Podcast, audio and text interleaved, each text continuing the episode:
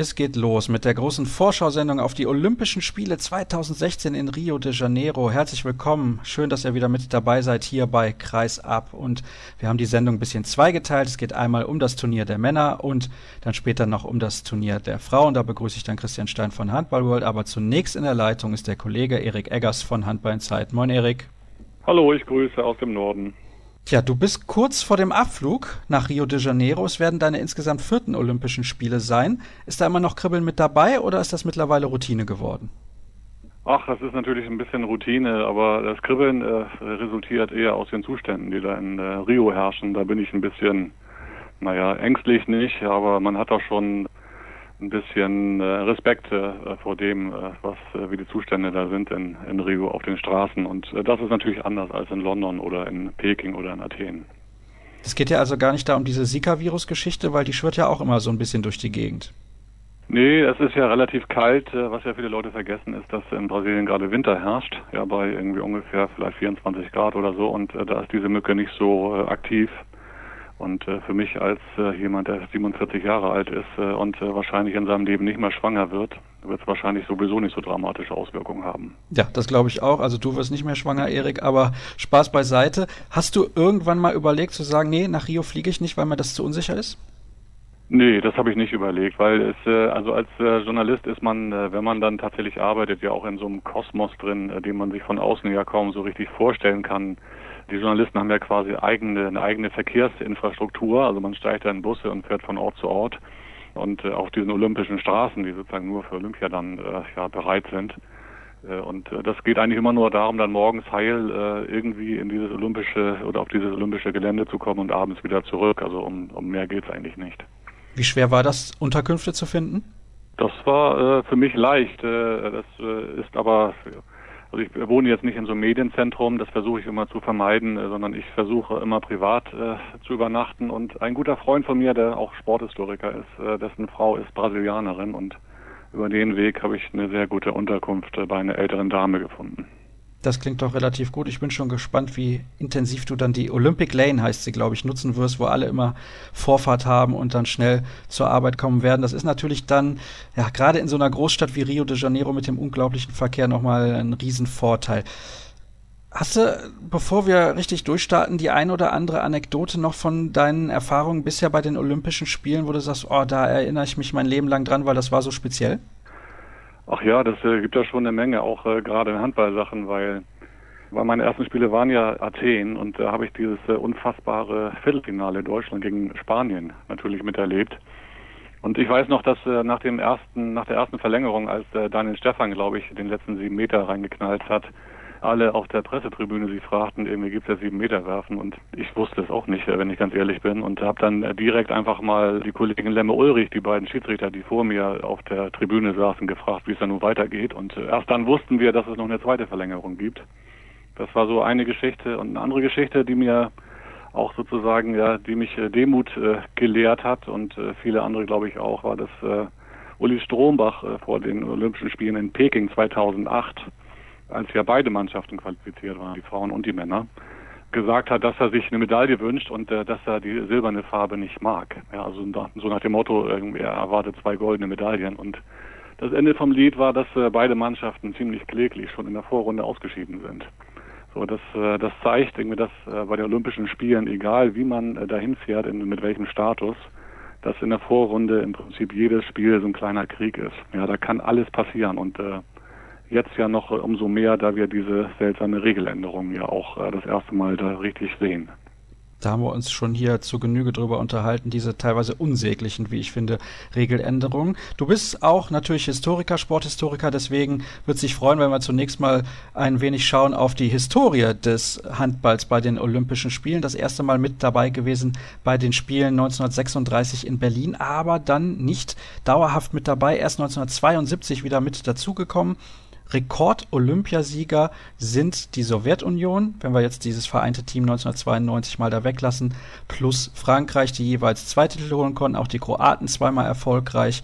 Also da muss ich sagen, das scheint sehr, sehr ausgeglichen, auch wenn die Franzosen bei den letzten beiden Turnieren jeweils erfolgreich gewesen sind. Auch die DDR konnte die Olympischen Spiele mal gewinnen, 1980. Gibt es eine Geschichte, die du mal gelesen hast über Handball bei den Olympischen Spielen, die dir ebenfalls besonders in Erinnerung geblieben ist, die schon ein bisschen länger zurückliegt, wo du auch nicht dabei gewesen bist? Ach, äh, das gibt äh, eine ganze Menge Geschichten, aber es gibt jetzt äh, also es gibt auch bei Olympischen Spielen äh, zahlreiche Gerüchte, was zum Beispiel den Einsatz äh, von äh, oder die, die Bespielung von Schiedsrichtern angeht. Das habe ich aber nie aufgeschrieben, weil es dafür sozusagen keine handfesten Beweise gibt, sondern immer nur Gerüchte. Und auch das schon in sehr früher Zeit. Also es gab äh, zum Beispiel solche Gerüchte auch schon 1984, als äh, Deutschland, das ja erst durch den äh, Boykott des Ostblocks überhaupt äh, in dieses Turnier gerutscht war, gegen Jugoslawien mit einem Tor verloren hat im Finale. Auch nach äh, ja, vielen seltsamen Schiedsrichterentscheidungen. Und äh, aber wie gesagt, ich, das habe ich nie aufgeschrieben und auch nie publiziert, äh, weil man da als äh, Journalist auch natürlich Sorgfalt üben muss. Ja, dafür braucht man mindestens zwei Quellen und diese diese Quellen müssen sehr zuverlässig sein. Und äh, das war jetzt das war so jetzt nicht, weil es keine, weil ich da keine Akten oder so, keine Dokumente hatte, sondern da geht es immer nur um Zeitzeugenberichte. Legendäre Truppe übrigens damals, diese Mannschaft von Deutschland, die Silber gewonnen hat, mit den Rothbrüdern, mit Uwe Schwenker, mit Martin Schwalb, Andreas Thiel, Jochen Fratz. Also das war eine ganz gute Mannschaft. Wunderlich. Ja, wunderlich. Und ein sehr, sehr unbekannter Trainer für die, die sich erst seit ein paar Jahren für Handball interessieren. Sagen wir mal, in den, selbst in den letzten 20 Jahren, Simon Schobel kennt eigentlich kaum jemand, aber damals der Trainer gewesen, mit dem Deutschland die Silbermedaille gewonnen hat. Ja, dann Gucken wir doch mal auf die letzten Olympischen Spiele zurück. Frankreich hat da im Finale gegen Schweden gewonnen. Es war ein sehr, sehr interessantes Turnier, unter anderem deswegen, weil die Isländer in ihrer Gruppe alle fünf Spiele gewonnen hatten, sind mit fünf Siegen und jede Menge Selbstvertrauen ins Viertelfinale gegangen und haben damit, glaube ich, einem Tor gegen die Ungarn verloren, bei denen ich mich hinterher gefragt habe, wie konnten die überhaupt so weit kommen. Kannst du dich noch gut an das Turnier in London erinnern? Wie war das für dich? Ja, dieses Turnier in London habe ich natürlich nicht ganz so intensiv äh, verfolgt, eigentlich äh, erst so ab den Finalspielen. Aber es war eben auch da schon sehr ausgeglichen, muss man sagen. Ja, und äh, wenn die Isländer die ersten fünf äh, Spiele in der Vorrunde gewinnen, das hat eigentlich nie viel zu sagen. Dann äh, spielen ja auch sozusagen andere Mannschaften dann teilweise nicht mehr mit voller Kapelle, weil die auch schon qualifiziert sind im letzten Spiel. Und äh, es zeigt eben, dass dann das Viertelfinale das eigentliche Spiel ist. Und darauf kann man wirklich sehr gespannt sein. Und zum Beispiel in, äh, in London weiß ich noch, war ja Tunesien auch sehr stark. Ja, auch die Brasilianerinnen im Frauenturnieren war, waren sehr stark damals schon und äh, sind nur knapp ausgeschieden. Also das, wie gesagt, auf dieses Viertelfinale kommt es an und da kommt es ja nicht dann äh, unbedingt auf die Athletik an, sondern meistens auf die auf die mentale Verfassung. Und äh, was das angeht, bin ich nicht sehr zuversichtlich für die deutsche Mannschaft, muss ich sagen. Auf die kommen wir dann natürlich gleich noch sehr, sehr intensiv zu sprechen. Erstmal noch ein paar Randdaten. Gespielt wird vom 6. bis zum 21. August. Am Turnier der Frauen und Männer nehmen jeweils zwölf Mannschaften teil. Und das macht es ja gerade so speziell. Auch natürlich die Kadergröße. 14 Spieler plus eine sogenannte P-Akkreditierung für Practice. Also am Training darf dieser Spieler teilnehmen, darf aber nicht im olympischen Dorf wohnen. Das ist im Fall der deutschen Mannschaft Steffen Feeth. Da sprechen wir, wie gesagt, gleich noch drüber. Ausgetragen werden die Spiele in der Future Arena im Barra Olympic Olympic Park. 12.000 Zuschauer finden dort Platz. Die Fotos, die ich gesehen habe, die sahen sehr, sehr schön aus. Eine tolle Halle. Und wir gehen direkt mal in die Gruppe A. Dort haben wir den Titelverteidiger Frankreich, Dänemark, Kroatien, Tunesien, Katar und Argentinien. Wie schätzt du diese Gruppe sportlich ein? Ja, die Gruppe ist natürlich Hammer. Ja, das, äh, das gibt äh, für mich da diese vier diese vier Favoriten mit, äh, mit eben Frankreich und Katar und äh, Kroatien und Dänemark. Und äh, ich glaube, dass äh, alle Teams da wirklich stark kämpfen müssen. Ja, dass äh, diese vier Teams, bin ich fest und überzeugt, werden sich durchsetzen am Ende. Und äh, es betrifft, glaube ich, äh, sozusagen in erster Linie die Franzosen, die ja doch einige ältere Spieler äh, bei sich im Kader haben. Und wenn diese Spieler schon wirklich äh, sehr viel Substanz lassen müssen in dieser Vorrunde, was ja äh, in den, äh, bei den letzten beiden Turnieren nicht unbedingt äh, so war bei Olympia, dann glaube ich, dass die Franzosen auch äh, nicht mehr so dominant durch das Turnier marschieren können. Also das, das wird sich schon auswirken auf die auf die Physis der Franzosen. Also die Sie, wie gesagt, sie haben einige Spieler wie Nassis oder Omayer, auch Karabatisch äh, wird ja älter und äh, war in den letzten Jahren sogar tatsächlich mal verletzt. die wird das tatsächlich betreffen, ja, diese, diese Monstergruppe. Und damit waren die auch wirklich nicht einverstanden. Plus, sie hatten jahrelang immer noch einen zweiten Rückraum hinten dran mit Barachet, mit Acambre und Jerome Fernandez, der die auch durch schlechtere Phasen in dem Spiel mal getragen hat oder durch Phasen in dem Spiel, wo die Stars einfach mal ein bisschen geschont werden mussten und dann kamen die drei rein. Und das war natürlich auch ein formidabler Rückraum, so als Backup, ja. Also der steht den Franzosen komplett nicht mehr zur Verfügung. Ja, das ist äh, richtig, aber wie gesagt, da kommt ja auch noch wieder diese Regeländerung dazu. Ja, das die Franzosen haben ja auch viel über die Abwehr geregelt und dann äh, über den Tempo-Gegenstoß äh, mit äh, Gigou und äh, Avalo. Und ich könnte mir vorstellen, dass jetzt äh, die anderen Mannschaften, äh, auch äh, zum Beispiel Katar, die können sich monatelang vorbereiten auf dieses 7 gegen 6, äh, dass die dann halt die ganze Zeit irgendwie diese Überzahl spielen gegen Frankreich äh, und die französische Abwehr kriegt ja gar keinen Zugriff dann. Ja, das, äh, das könnte extrem, äh, extrem kompliziert werden, auch für die Franzosen. Dass, äh, dass sie dann auch gezwungen sind, ja im Angriff einfach besser zu spielen. Sie haben sich ja auch in den letzten Jahren oft äh, ein bisschen durchgemogelt, obwohl sie im Angriff ja gar nicht so gut gespielt haben. Das hat ja dann alles die Abwehr und Omair geregelt. Und das, äh, wie gesagt, es gibt extrem viele vage Szenarien jetzt irgendwie für Olympia, dass man fast gar keine sichere Prognose stellen kann für meinen Begriff. Könnte auch ein großes Problem werden für die Dänen, die auch häufig von ihrem Gegenstoßspiel gelebt haben, mit Akteuren wie früher noch Lars Christiansen oder Anders Eggert, der bei diesem Turnier nicht mit dabei sein wird. Auf der mhm. Außenbahn rechts dann Lasse Swan und Hans Lindberg, auch der wird bei diesem Turnier nicht mit dabei sein, dass die auch massiv negativ davon profitieren werden, dass es diese neue Regelung gibt, von der ich, ich sage es nochmal, wenig halte, da ich finde, sie verändert den Handball zu sehr. Ja, es gibt ja im Prinzip äh, zwei verschiedene große äh, Veränderungen. Das eine ist eben, dass die, dass der Angriff dadurch sozusagen ja, wie soll man sagen, schablonhafter wird, weil sowas äh, wie wie Ivano Balic äh, gespielt hat äh, mit seiner Genialität, also eine, diese Kleingruppe mit dem Kreisläufer, die würde eigentlich gar nicht mehr funktionieren oder die wäre sozusagen für die Statistik irgendwie auch schlechter oder für die Torquote schlechter als so ein 7 gegen 6, wo dann irgendwann ein, ein freier Mann vor dem Tor steht wenn man das äh, vernünftig spielt, ja, oder seriös spielt oder auch so vorbereiten kann.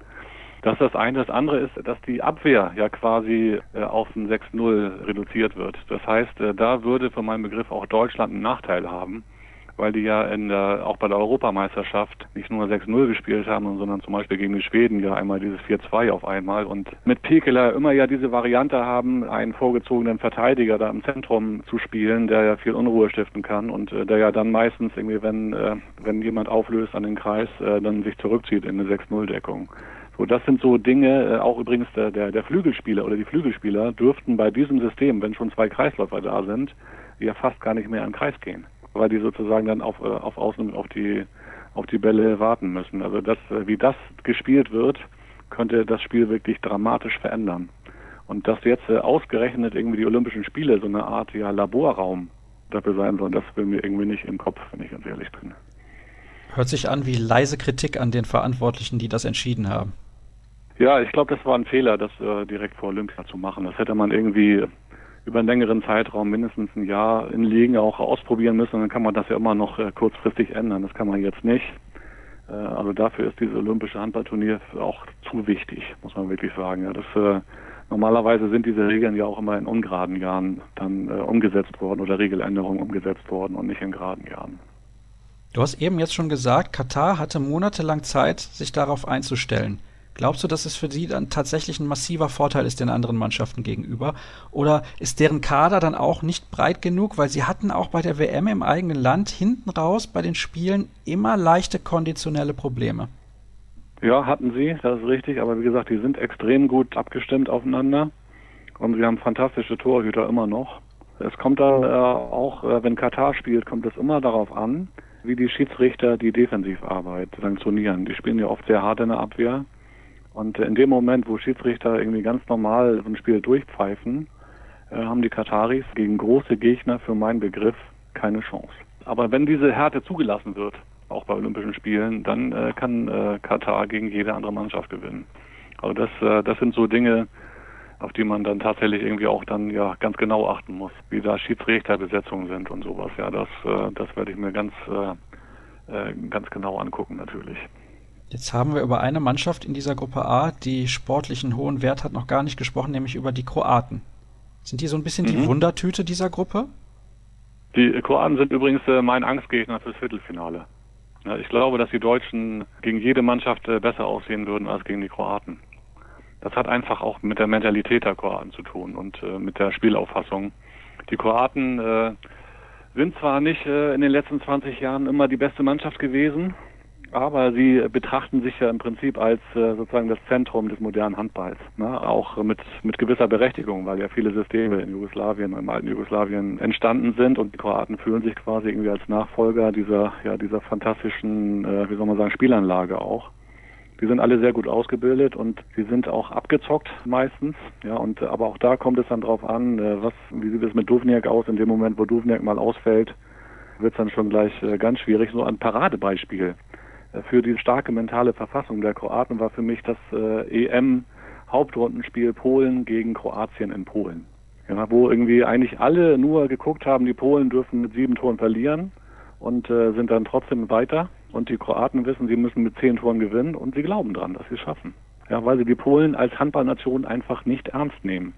Ja, das sind, äh, das sind äh, so psychologische Muster, die im Handball wirklich eine große Rolle spielen. Und, und das hat auch äh, vor zehn, zwölf Jahren dazu geführt, dass sie ja zweimal gegen Deutschland diese wichtigen Finals gewonnen haben, äh, für meinen Begriff. Ja, sonst äh, ohne diese ja, dieses grandiose Selbstbewusstsein hätten sie diese Spiele eigentlich nicht gewonnen. Eigentlich waren die deutschen Mannschaften ja 2003 im WM-Finale und 2004 im Olympischen Finale besser.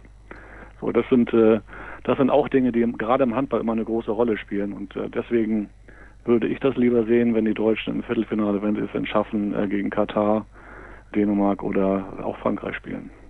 Jetzt haben wir aber bei der Fußball-Europameisterschaft unseren Angstgegner Italien auch geschlagen. Wird also Zeit, dass wir die Kroaten auch in die Schranken weisen. Aber du hast jetzt gesagt, in Gruppe A auf jeden Fall deine Mannschaften, um darauf nochmal zurückzukommen, die weiterkommen. Frankreich, Dänemark, Kroatien und Katar. Dann schauen wir in die Gruppe B und damit auch in die deutsche Gruppe und auf den deutschen Kader. Ich bin schon gespannt, was du dazu zu sagen hast, Erik. Silvio Heinevetter und Andreas Wolf sind die beiden Torhüter. Uwe Gensheimer der einzige links außen. Dann haben wir den Abwehrspezialisten Finn Lemke, Julius Kühn und Christian Dissinger auch auf der halblinken Position, auf der Spielmacherposition Martin Strobel und Paul Drucks, halb rechts Fabian Wiede und Kai Hefner, dazu die Rechtsaußen Tobias Reichmann und Patrick Götzky und am Kreis Patrick Winczek und Hendrik Pekler mit der P-Akkreditierung Steffen Feth. Dazu werden mitreisen nach Rio Carsten Lichtlein als 16. Mann und als 17. Akteur Steffen Weinhold. Warst du überrascht von diesen Nominierungen? Ja, das äh, waren für mich einige Überraschungen, muss ich sagen. Das fängt schon mit dem Tor an, wo ich eigentlich äh, Lichtlein äh, als zweiten Torhüter gesehen habe. Wobei ich fand, dass jetzt Heinevetter in der Rückserie sehr gut gehalten hat. Ja, also ab März hat er wirklich beständig gute Leistung gezeigt in der Bundesliga. Aber wie gesagt, das größte Manko bei Heinevetter, finde ich, ist, äh, dass er eigentlich noch nie ein Turnier wirklich gut durchgehalten hat. Ja, also ihm fehlte einfach die Konstanz, womit das auch immer dann zusammenhängen mag. Und äh, wenn jetzt Sigurdsson spekuliert, dass äh, Wolf die Nummer eins im Tor ist und äh, Heinevetter nur sporadisch zum Einsatz kommen sollte, dann äh, könnte ich das verstehen, äh, diese, diese Nominierung, weil Heinevetter ja immer noch in der Lage ist, irgendwie auch äh, ja, spektakuläre 15 Minuten zu halten oder eine halbe Stunde. Aber ansonsten äh, hatte ich geglaubt, irgendwie, dass, äh, dass er eigentlich äh, dieses Duo äh, Wolf-Lichtlein zusammenlässt. Das war so der erste Punkt. Äh, der zweite Punkt ist, glaube ich, wesentlich beeinflusst worden durch Weinholz Verletzungen. Ich habe nicht damit gerechnet, dass Grötzky als zweiter äh, Rechtsaußen mit dahin geht, weil er für meinen Begriff auch zu formschwach war die letzten Wochen und Monate und auch in, in wichtigen Situationen in der Bundesliga nicht getroffen hat. Ich nehme mal einen, das, das vielleicht wichtigste Spiel der Löwen-Vereinsgeschichte in der Bundesliga, das Spiel in Wetzlar, drei Spieltage vor Schluss als äh, sowohl Gensheimer als auch Grützky wieder eine schlechte Torquote oder Wurfquote hatten und äh, die ganze Mannschaft äh, einfach ja nicht gut gespielt hat und dann ja Andi Schmid quasi das äh, Spiel alleine gewinnen musste in der letzten Viertelstunde. Und das sind so Dinge irgendwie, wo ich dann irgendwie nicht sehe, dass äh, Grötzky in einem Viertelfinale, olympischen Viertelfinale, dann auf einmal treffen sollte. Ja, auch mit hoher Quote und das ist nötig von außen, ja, gerade jetzt bei dieser Regeländerung deswegen habe ich diese Nominierung auch nicht verstanden. Aber wie gesagt, sie wird beeinflusst äh, worden sein dadurch, äh, dass er nicht nur mit zwei Linkshändern äh, oder drei Linkshändern in das, in das Turnier gehen will. Da bin ich mir ganz sicher. Und alles andere ist dann wahrscheinlich auch so eine Kettenreaktion gewesen. Paul Drucks hat mich auch überrascht. Da hatte ich eigentlich auch äh, Tim Kneule eher äh, gesehen. Äh, na gut, irgendwie, nun kennt er ja Paul Drucks aus seiner Berliner Zeit auch sehr gut und vertraut ihm. Und äh, da bin ich gespannt, ob Drucks so annähernd seine Form wiederfinden kann, die er bei der WM 2015 in Doha zeigen konnte, weil das äh, hat er bisher nicht tun, äh, tun können in der Bundesliga und auch nicht in den Länderspielen, jetzt im Länderspiel gegen Tunesien im Juli nicht. Das sind so große Fragezeichen für meinen Begriff. Aber es kann ja immer noch was passieren. Es kann ja theoretisch auch passieren, dass am äh, letzten Freitag, am Tag vor dem Turnier oder Samstag, glaube ich, sogar bei den Männern, dass da noch getauscht werden kann. Die sind ja da, die Leute in, äh, in Rio. Ne? Ist ja denkbar. Ich stelle jetzt mal eine ganz, ganz steile These auf. Bitte nicht überinterpretieren. Ist Paul Drucks ein bisschen der Mario Götze des deutschen Handballs? Nee, das, äh, das darf man, glaube ich, nicht sagen. Also äh, das, äh, das würde ich äh, wirklich zu verwegen finden. Ja, Drucks hat einfach in seiner in seiner Reha jetzt für meinen Begriff zu viel Muskelmasse aufgebaut und hat seine Spritzigkeit verloren. Ja, und äh, das war ja sozusagen seine große Stärke. Es gab ja Leute, die ihn zu Recht vorher äh, schon mit Joachim Deckarm verglichen haben. Ja, weil er einfach ein unglaublich gutes Gefühl für die Lücke hat und für die Spielsituation. Also ist ein unglaublich schlauer und spielintelligenter äh, Spieler. Aber jetzt, wo er so ein bisschen seine Schnelligkeit verloren hat, kann er diese Lücken gar nicht mehr nutzen. Ja, das ist sozusagen mein größter, äh, mein größter Einwand auch bei dieser Nominierung gewesen. Aber wie gesagt, es kann auch, diese Nominierung kann auch damit zusammenhängen, dass äh, Sigurdsson eben viel 7 gegen 6 spielen will und äh, dann ist sozusagen dieses äh, Stoßen in die Lücke gar nicht mehr angesagt. Ja, das, sondern äh, da geht es nur darum, dann äh, den nächsten Mann freizuspielen. So, das, das wissen wir ja nicht. Ja, das, äh, deswegen ist das alles völlig äh, im Prinzip Spökenkickerei, würde man hier im Norden sagen. Äh, wir wissen ja nicht, wie Sigurdsson denkt. Das ist ja alles ein äh, Riesenpoker, der da gerade gespielt wird. Ich behaupte mal, dass Steffen Feeth während des Turniers noch eingesetzt wird. Was sagst du dazu? Wenn er fit wird, glaube ich das auch. Also das äh, Feeth ist äh, für mich äh, der Schlüsselspieler gewesen jetzt äh, bei der Europameisterschaft in Polen und äh, ist einfach durch seine durch seine überragende äh, Spielübersicht extrem wichtig für diese Mannschaft. Aber was ja wirklich äh, spektakulär gut kann, ist zum Beispiel den Ball zum Rechtsaußen spielen, ja aus bedrängter Situation. Und äh, auch das wird womöglich eine Rolle spielen, wenn sie sieben gegen sechs spielen. Und äh, da brauchen die den auch. Ja, dass äh, so sehr sich Kühn, was das angeht, auch verbessert hat, finde ich, in den, in den letzten Monaten und im letzten Jahr irgendwie, da reicht da natürlich ein Fed nicht ran. Ja, das äh, insofern werden sie ihn brauchen, da bin ich auch ganz sicher. Streichkandidaten wären dann eventuell Julius Kühn, Paul Drucks oder Martin Strobel, werfe ich jetzt einfach mal so in den Raum. Tja, dann gucken wir doch mal auf die deutsche Gruppe. Wen haben wir denn da? Da haben wir die Polen, die Schweden, die Slowenen, Gastgeber Brasilien und die Ägypter. Welche Mannschaft befindet sich denn mindestens auf dem deutschen Niveau, wenn nicht sogar drüber? Also ich glaube, dass alle drei Mannschaften, die ja sozusagen zu den Mitfavoriten einer Gruppe gehören, also Slowenien, Schweden und Polen, eigentlich auf Augenhöhe spielen mit den Deutschen. Da braucht man sich die Kader nur anzugucken und vielleicht äh, sind die Slowenen ein bisschen schlechter besetzt äh, nominell. Äh, und sie sind auch körperlich, äh, was den Rückraum äh, betrifft, unterlegen. Aber dafür haben die Slowenier immer eine gute Spielanlage gehabt und auch diese kann jetzt helfen bei einem 7 gegen 6. Ja, also die spielen sehr schnell, sehr schnellen Handball, auch schnelles Positionsspiel und auch haben auch immer ein gutes Kreislauferspiel gehabt. Also die Slowenen darf man nicht unterschätzen, finde ich. Ja, das sind die äh, drei Mannschaften, mit denen die Deutschen um den Gruppensieg spielen werden. Und dass Ägypten und Brasilien da richtig eingreifen können, das äh, glaube ich noch nicht. Da glaube ich aber auch eher Brasilien als Ägypten. Tatsächlich, ja? Ja, das glaube ich. Also das, die Brasilianer sind nicht so schlecht. Ja, die haben ja auch bei den letzten Weltmeisterschaften eigentlich mal ganz gut gespielt. Ja, schon äh, äh, schon 2013 äh, in, äh, in Spanien bei der Weltmeisterschaft sind sie ja nur äußerst knapp im Achtelfinale ausgeschieden. Also die haben eben auch den gleichen Vorteil, dass sie sich lange vorbereiten konnten. Und äh, auf die muss man äh, auch aufpassen, meine ich. Die Schweden, die sind wieder mit Kim Andersson unterwegs. Dazu die Polen haben jetzt Talant Duschebajew an der Seitenlinie. Wer von beiden hilft seiner Mannschaft mehr weiter? Ich würde sagen, äh, Kim Andersson. Ja, das äh, natürlich ist Thailand auch ein extrem äh, guter Trainer, keine Frage. Aber Kim Andersson ist mit seiner Spielübersicht einfach so ein Topspieler, irgendwie, der natürlich zusammen mit Jakobsen auf der Position irgendwie auch viel Druck machen kann. Er muss ja auch nicht die ganze Zeit spielen.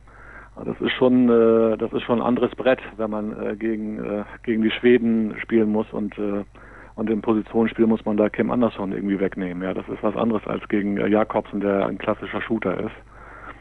Ja, während Kim Anderson ja ein überragender Anspieler ist auch. Also es ist schon, äh, Das ist eine völlig andere Herausforderung und äh, dass die Trainer jetzt äh, nochmal wie in der EM-Vorrunde äh, dann den Jakobsen äh, die ganze zweite Halbzeit im Prinzip da irgendwie auf der Bank schmoren lassen, irgendwie das wird ja nicht nochmal passieren. Also es wird schon ein sehr spannendes Spiel. Und es ist natürlich äh, das Schlüsselspiel für die Gruppe, ja. Wenn sie das erste Spiel gewinnen, dann können sie in einen Lauf kommen, glaube ich. Hängt davon alles ab, wie weit wir kommen bei den Olympischen Spielen? Glaubst du das, dass dieses eine Spiel gegen Schweden am 7. August um 11.30 Uhr Ortszeit das Spiel sein wird, wo es drauf ankommt? Denn danach spielen wir gegen die Polen, die sind auch nicht leicht zu spielen, obwohl sie keine gute Europameisterschaft gespielt haben. Danach geht es gegen Gastgeber Brasilien mit den eigenen Fans im Rücken. Also diese Vorrundengruppe, die hat es in sich. Ja. Das macht aber natürlich auch die Olympischen Spiele so interessant und spannend. Ja, natürlich, aber das wird jetzt nicht alles vom Schwedenspiel abhängen. Also das äh, glaube ich nicht. Also das ist äh, es ist ja weniger wichtig als äh, zum Beispiel ein Spiel in der EM-Vorrunde, ja, wenn man ganz ehrlich ist. Ja, eigentlich ein äh, blödes Spiel in der EM-Vorrunde kann ja schon die gesamte Europameisterschaft dann äh, bedeuten. Während äh, bei den Olympischen Spielen du ja immer noch die Möglichkeit hast, das zu reparieren. Hast du noch vier Spiele, dann kannst du immer noch Gruppenzweiter werden aus eigener Kraft. Also das ist schon eine andere Nummer. Das ist insofern ein bisschen leichter als äh, eigentlich eine Europameisterschaft in meinem Begriff. Wer kommt denn dann weiter? Ja, diese vier Mannschaften, die ich gerade genannt habe. Ich glaube nicht, dass Brasilien und äh, Ägypten dagegen anstinken können, gegen diese vier europäischen Mannschaften. Und dann brauche ich natürlich noch eine Prognose, wer am Ende mit ganz oben stehen wird. Hat die deutsche Mannschaft eine realistische Chance? Also unmöglich ist es nicht. Das haben wir bei der Europameisterschaft gezeigt. Wir sind aber definitiv auch nicht der große Favorit. Also wir sind jetzt nicht plötzlich eine Übermannschaft geworden, nur weil wir da den Europameisterschaftstitel gewonnen haben. Nö, natürlich nicht. Also, aber die, natürlich haben die Deutschen die Chance. Also wie gesagt, das kommt dann auf das Viertelfinale an. Und, äh, und dann kommt das auch ein bisschen auf Glück an, irgendwie gegen welchen Gegner man kommt, irgendwie, wie sieht das aus mit den Verletzten. Auch beim Gegner natürlich, irgendwie wer ist da angeschlagen. Und am Ende wird das jetzt mal nur ein Beispiel, irgendwie das letzte olympische Turnier, da waren die Dänen absoluter Topfavorit. Und die spielen dann im Viertelfinale gegen äh, Schweden. Ja, und dann haben die Schweden sich einen wirklich glorreichen taktischen Schachzug ausgedacht Sie haben nämlich Mikkel Hansen auf Mann genommen. ja, und diese taktische Variante, einfach einen Spieler rauszunehmen, hat dazu geführt, dass sie denen ausgeschieden sind. Ja, also äh, da vertraue ich aber auch Siegerson, dass auf sowas vorbereitet ist. Und äh, da haben wir haben die Deutschen, glaube ich, durch den Trainer insgesamt auch einen Wettbewerbsvorteil. Ja, auch was die neue Regel angeht. Ja, das äh, äh Duschebayev wird sich auch viele Gedanken machen und Gummigum auch auf dänischer Seite, aber und natürlich auch Rivera irgendwie in Doha, ganz bestimmt. Aber ich glaube, dass äh, Sigurdsson mit seiner, ja, mit seinem spontanen Handeln auch äh, während des Spiels, wo er einfach äh, für meinen Begriff ein Tick stärker ist als Gudmundsson, äh, da äh, wirklich auch äh, den entscheidenden Vorteil ausmachen kann. Das wollte ich nämlich gerade fragen. Wo ist denn Deutschland entscheidend besser besetzt als vielleicht alle anderen Mannschaften? Ist das die Trainerposition? Ja, das und es kann natürlich auch wieder passieren, dass die Torwartposition auch wieder besser ausfällt. Ja, das wissen wir ja nicht. Äh, jetzt äh, eigentlich ist nicht damit zu rechnen, wenn man ehrlich ist, weil Wolf in der Rückserie ja nicht mehr irgendwie dieses äh, absurde Niveau gezeigt hat. Natürlich hat er wieder sehr gute Spiele auch gehabt, aber aber der muss sich natürlich wieder einen Rausch spielen. Also ohne Wolf in Superform wird es natürlich schwierig. Ja, also es wird immer so ein Turnier wird auch immer über die Torhüter entschieden. Und äh, äh, da braucht, äh, da brauchen die deutschen äh, Spieler auch schon wieder jemand äh, hinter sich, der irgendwie auch mal wichtige Bälle wegnimmt. Ja, auch äh, da erinnere ich an dieses Spiel gegen Schweden, dieses Vorrundenspiel, wo Wolf äh, dann explodierte in dieser zweiten Halbzeit und äh, zahlreiche Bälle von außen und vom Kreis weggenommen hat. Ja, also sowas, äh, solche Spiele wird auch jetzt wieder brauchen, sonst, äh, sonst werden die Deutschen keine Medaille gewinnen, glaube ich. Dann habe ich noch zwei Fragen übrig. Welche zwei, drei Spieler werden dieses Turnier denn besonders prägen? Aha, das ist, das ist schwierig. Äh, das ist wirklich, äh, das ist wirklich sehr schwierig zu sagen. Ja, das, äh, wir wissen ja zum Beispiel nicht, ob Weinhold irgendwie mitspielt. Dem würde ich sowas zutrauen. Und ich hoffe Gensheimer, ja, dass Gensheimer irgendwie auch mal ein Turnier irgendwie auf seinem Niveau spielt, irgendwie, dass er in der Bundesliga ja lange Jahre gezeigt hat und dass er die entscheidenden Bälle dann auch reinwirft. Und äh, du meinst jetzt aber auch international gefragt? Ja, absolut. Ja. Auch das ist schwer vorherzusagen. Das äh, kommt natürlich irgendwie bei diesen alten Herren in Frankreich auch äh, drauf an, äh, wie da die Physis beschaffen ist. Aber Karabatic äh, zum Beispiel würde ich das natürlich immer wieder zutrauen und, äh, und Duvniak natürlich auch. Das sind ja die alten Bekannten.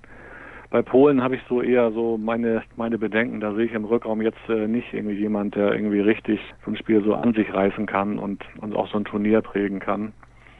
Ja, ist, äh, ist kompliziert wirklich äh, vorherzusagen. Also die Deutschen sind ja auch im Rückraum. Eigentlich, haben ja auch eigentlich nur einen wirklich klassischen Shooter mit dabei, äh, das ist Julius Kühn, aber auch da kann es natürlich sein, dass Finn Lemke auf einmal ein paar, paar mehr Einsatzminuten bekommt und äh, da auch auf einmal spielt, ja, auch denkbar. Na, es ist, äh, wie gesagt, es hängt alles vom Spielsystem ab. Und ich hatte eigentlich den Eindruck, dass Sigurdsson auch jetzt schon im Juli gegen Tunesien hat er ja anders spielen lassen als bei der Europameisterschaft. Bei der EM hat er ja quasi jedes Tempo rausgenommen aus dem Spiel und hat alles über einen Positionsangriff gemacht und äh, gegen Tunesien hat er jetzt auf einmal äh, Tempo-Gegenstöße spielen lassen. Ja, Na, auch das ist ja immer sozusagen eine Frage von, äh, von Nutzen und Risiko. Und äh, da bin ich auch mal gespannt, ob er das tatsächlich so durchsetzen wird, irgendwie dieses Tempospiel bei Olympia. Gut genug sind unsere Außen und unsere Abwehr generell eigentlich auch, wobei bei den Spielen zuletzt hat die Abwehr jetzt nicht so überragend gut ausgesehen, aber das sind halt nur Vorbereitungsspiele. Kombi-Frage zum Abschluss. Wer wird Olympiasieger und wo landet die deutsche Mannschaft am Ende? Ich glaube, dass die deutsche Mannschaft ins Halbfinale kommt und ja und auch da dann alle Möglichkeiten hat. Aber natürlich sind die Franzosen für mich immer noch Top-Favorit. Ja, wie gesagt, nicht so, nicht so hoch anzusetzen wie vor vier Jahren noch, äh, aber es gibt eigentlich sechs, sieben äh, Mannschaften, die Olympiasieger werden können. Ja, dazu gehören äh, auch die Schweden für meinen Begriff und natürlich auch die Kroaten und die Dänen. Dann hoffen wir, dass es gut ausgeht für die deutsche Mannschaft. Erik, ich danke dir recht herzlich. So lange haben wir noch nie gesprochen in dem Podcast.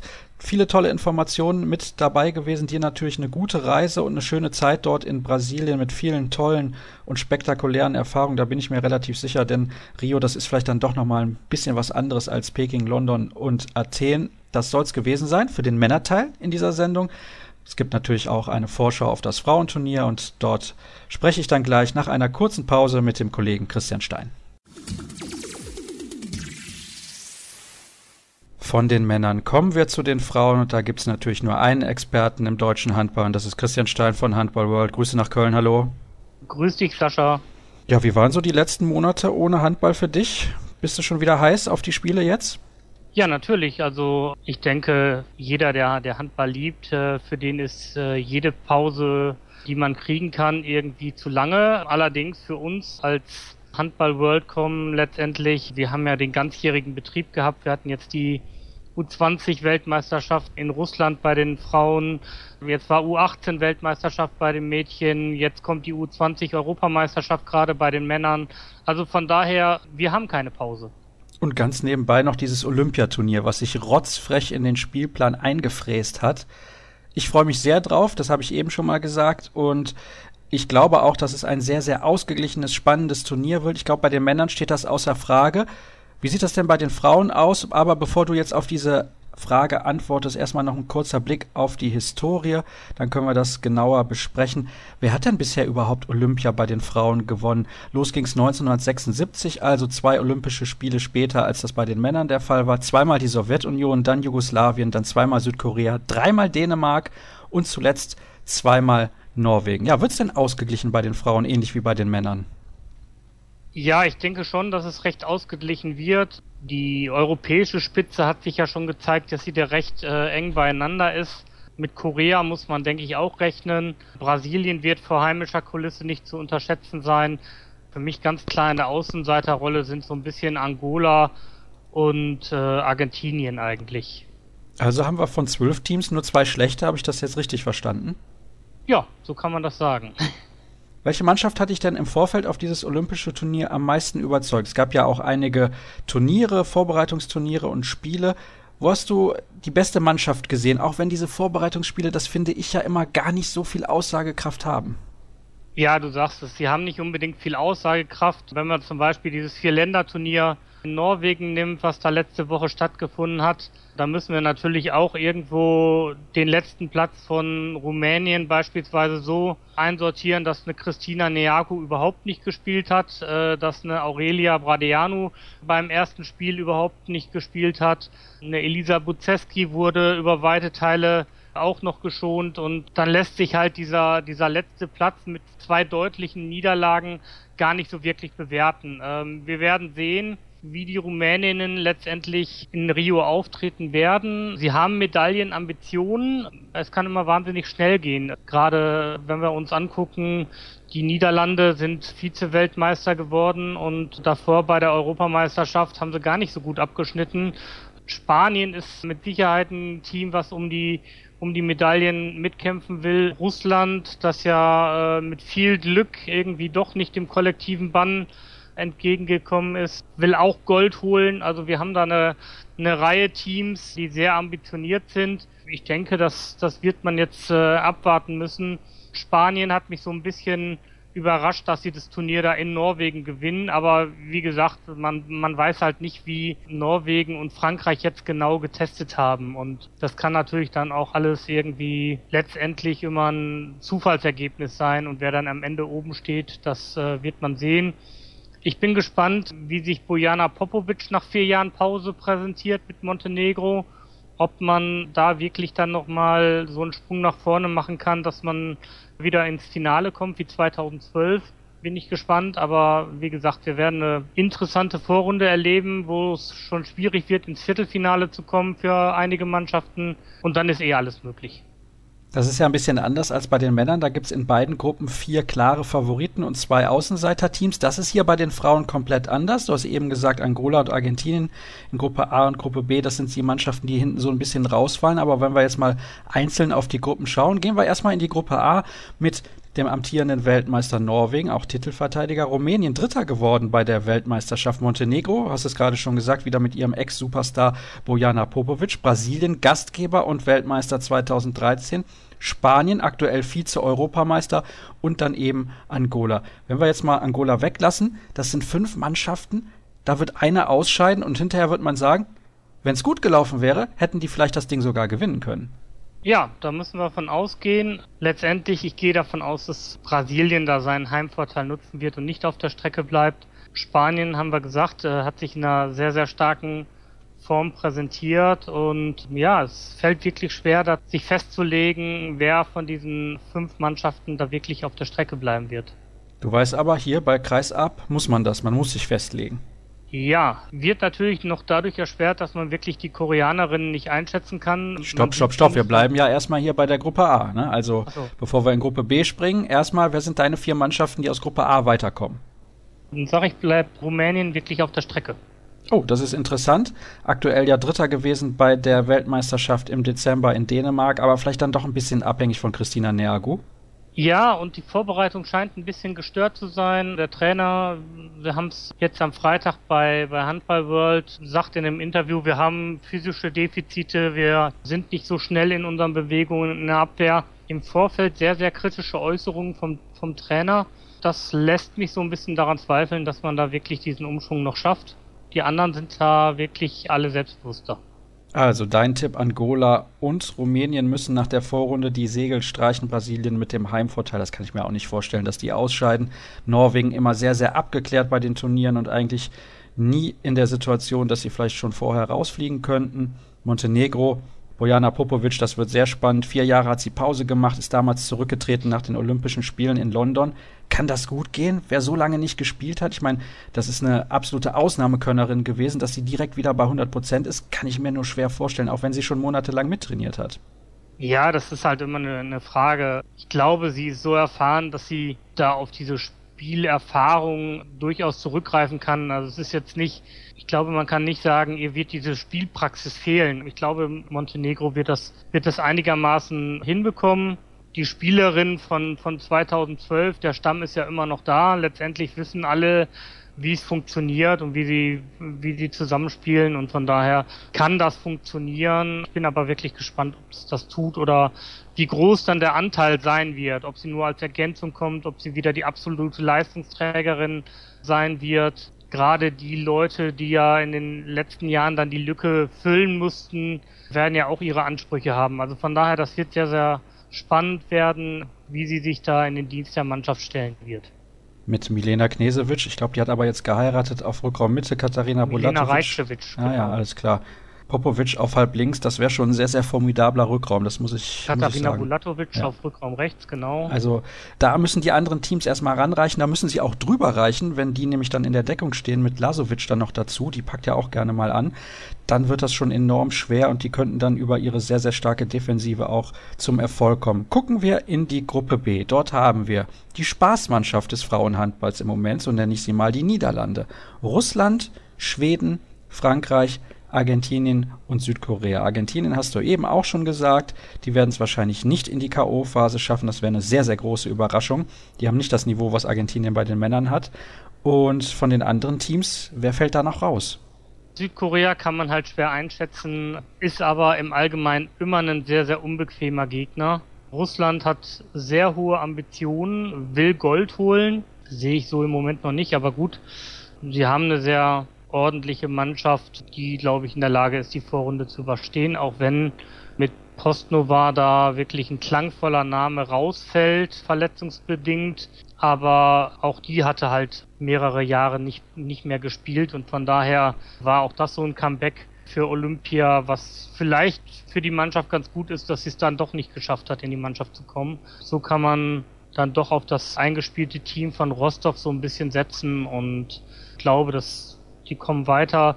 Niederlande, da hat sich diese Handballakademie wirklich jetzt ausgezahlt. Das ist dieser Jahrgang, der damals exzessiv gepusht wurde und ich glaube, da, die werden da auch keine Probleme haben. Dann haben wir jetzt noch, wen haben wir jetzt vergessen bis jetzt? Ich glaube, Frankreich und Schweden haben wir noch. Frankreich und Schweden. Ja, Frankreich immer mit einer sehr, sehr guten Abwehr dabei, hat sich in Norwegen in einer guten Form präsentiert. Schweden schien auch nicht ganz so schlecht zu sein beim Turnier in den Niederlanden. Also es wird wirklich schwer sein und ich denke mal, am Ende entscheide ich mich unwissentlich über den Stärkegrad von Korea äh, ein bisschen auf Korea. Also Niederlande, Russland, Schweden und Frankreich hier im Viertelfinale. Welcher dieser Mannschaften traust du es zu, am Ende ganz oben zu stehen? Ich habe meine Zweifel bei Schweden, ich habe meine Zweifel bei Russland, bei Frankreich und den Niederlanden glaube ich schon, dass die in der Lage sind, sehr, sehr weit zu kommen und am Ende auch die Goldmedaille zu gewinnen. Stimmst du mir dazu oder siehst du das komplett anders? Niederlande wird sehr, sehr spannend werden, ob sie das nochmal wiederholen können, diesen, diesen Triumph von der WM in Dänemark. Ich glaube, da wird der Ablenkungsfaktor Olympia erstmals bei Olympischen Spielen dabei zu sein, vielleicht auch eine Nummer zu groß sein dürfen wir auch nicht vergessen. Olympia ist was ganz anderes als ein, als ein normales Großturnier. Das haben die deutschen Frauen oder deutschen Männer auch 2008 in Peking zum Beispiel noch erlebt. Da sind so viele unterschiedliche Einflüsse, die einen da erschlagen. Das muss man lernen. Und von daher glaube ich nicht, dass die Niederländerinnen da irgendwie über das Viertelfinale hinauskommen. Frankreich traue ich das zu. Frankreich ist für mich wie Norwegen ein großer Kandidat, um da erfolgreich zu sein. Und ja, dann sehe ich da noch Brasilien und Spanien im Halbfinale und dann war's das. Oh, also Montenegro im Viertelfinale raus und die Niederlande auch auf jeden Fall. Die haben wirklich eine tolle Mannschaft da mit Louis Abing, mit Laura van der Heiden, mit Nike Groth, mit äh, Estevana Pohlmann. Also das sind ja etliche Spielerinnen von richtig, richtig hohem Niveau also die Spielerinnen sind natürlich exklusiv. Wir haben aber gesagt, es gibt halt zehn Mannschaften mehr oder weniger, wo die Unterschiede gar nicht so groß sind. Und dann können diese, diese Randfaktoren wie dieses Leben im olympischen Dorf mit anderen Sportlern, diese ganzen Eindrücke. Man hat es selbst bei gestandenen Mannschaften schon gesehen, dass die ersten Olympischen Spiele nicht unbedingt das beste Resultat hervorgebracht haben. Die einzige Ausnahme, die mir jetzt spontan einfällt, war letztendlich vor vier Jahren Montenegro, die da wirklich ihr Ding durchgezogen haben und bis ins Finale gekommen sind. Mit Sicherheit auch möglich, aber die Niederländerin wird nach dem zweiten Platz bei der WM jeder auf dem Zettel haben. Das ist klar, denn die haben da wirklich imponiert und erfrischenden und spaßigen Handball gespielt mit jede Menge Leidenschaft. Das war toll anzusehen. Ja, jetzt musst du dich natürlich final festlegen. Wer macht's? Ja, ich sage mal, das Finale wird Norwegen gegen Frankreich sein und dann gewinnen mal die Franzosen. Ja, ich dachte schon wieder, es wird langweilig und Nein. Norwegen gewinnt schon wieder das Turnier. Es wäre es ja auch gewesen, das dritte Mal in Folge. Brasilien traust das nicht so richtig zu, obwohl sie im eigenen Land spielen? Brasilien ist halt für mich immer das Problem, dass das eine Mannschaft ist, die wirklich vielleicht schon den Zenit 2013 überschritten hat und es dann verpasst hat, letztendlich schon mit Blick auf Rio diesen Umbruch noch einzuleiten. Das wird man sehen. Ich glaube, dass die, dass diese Spielerinnen nicht mehr auf Dauer dieses, dieses hohe Level für so ein Großturnier halten können. Also von daher glaube ich nicht dran. Da kann ich mich nur anschließen bei dieser Aussage, denn ich sehe das exakt genauso. Die hatten, glaube ich, ihren Höhepunkt tatsächlich 2013 und haben es dann versäumt, mal frisches Blut heranzuführen. Dann habe ich noch eine Frage nach den zwei, drei Superstars des Frauenturniers. Wer wird herausstechen? Schwierige, schwierige Frage. Wird natürlich auch immer davon abhängen, welche Mannschaft kommt wie weit. Da ich so ein bisschen auf Norwegen und Frankreich mich als Finalisten gerade festgelegt habe, sage ich mal, wir werden sehr viel über Nora Mörk sprechen.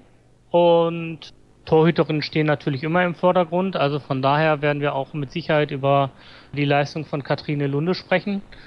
Und wir werden bei Frankreich hoffentlich viel über Manon Ouet sprechen, die ja jetzt in die Bundesliga zum Thüringer HC wechselt. Dann gucken wir mal, ob sie sich bereits in Rio in den Vordergrund spielt. Wir sind am Ende angekommen unserer großen Vorschau auf die Olympischen Spiele in Rio de Janeiro. Es wird natürlich auch während des Turniers wieder die ein oder andere Sendung geben. Ich bin da gerade dabei, ein bisschen was auf die Beine zu stellen. Ist organisatorisch natürlich nicht ganz so leicht, denn Christian hat es ja auch gerade gesagt, Olympia das ist was Besonderes und die Sportler wollen natürlich auch jede freie Minute nutzen, um da ein bisschen was erleben zu können im Olympischen Park, in der Mensa des Olympischen Dorfes, die ja auch legendär ist. Und daher kann ich jetzt noch nicht sagen, wie viel wir da machen werden, aber es wird auf jeden Fall die ein oder andere Sendung geben. So viel ist klar. Christian, du hast zum Abschluss noch eine Quizfrage für die Hörer. Ja, und zwar klingt völlig kurios, aber was ist seit dem 1.7. im Handball eingeführt? Antwort A, der Anwurf, Antwort B, der Freiwurf oder Antwort C, der Strafwurf. Das klingt sehr, sehr interessant. Ich bin mal gespannt, ob die Hörer es wissen. Wir werden es auflösen in der ersten regulären Sendung zur neuen Saison. Es gibt natürlich auch wieder die Vorschau zu den einzelnen Vereinen der DKB Handball Bundesliga. Da starten wir wie gehabt mit in die neue Spielzeit und dann, wenn wir zum ersten Mal ganz normal auf Sendung sind, dann gibt es die Auflösung auf diese Quizfrage, die in der Tat sehr, sehr kurios klingt. Christian, ich danke dir recht herzlich für deine Zeit und deine Äußerungen. Und das soll es gewesen sein. Alle weiteren Informationen gibt es, wie gehabt, auf facebook.com slash kreisab oder auch bei twitter at kreisab.de. Ich wünsche euch viel Spaß mit den Olympischen Spielen in Rio. Wir hören uns. Bis dann.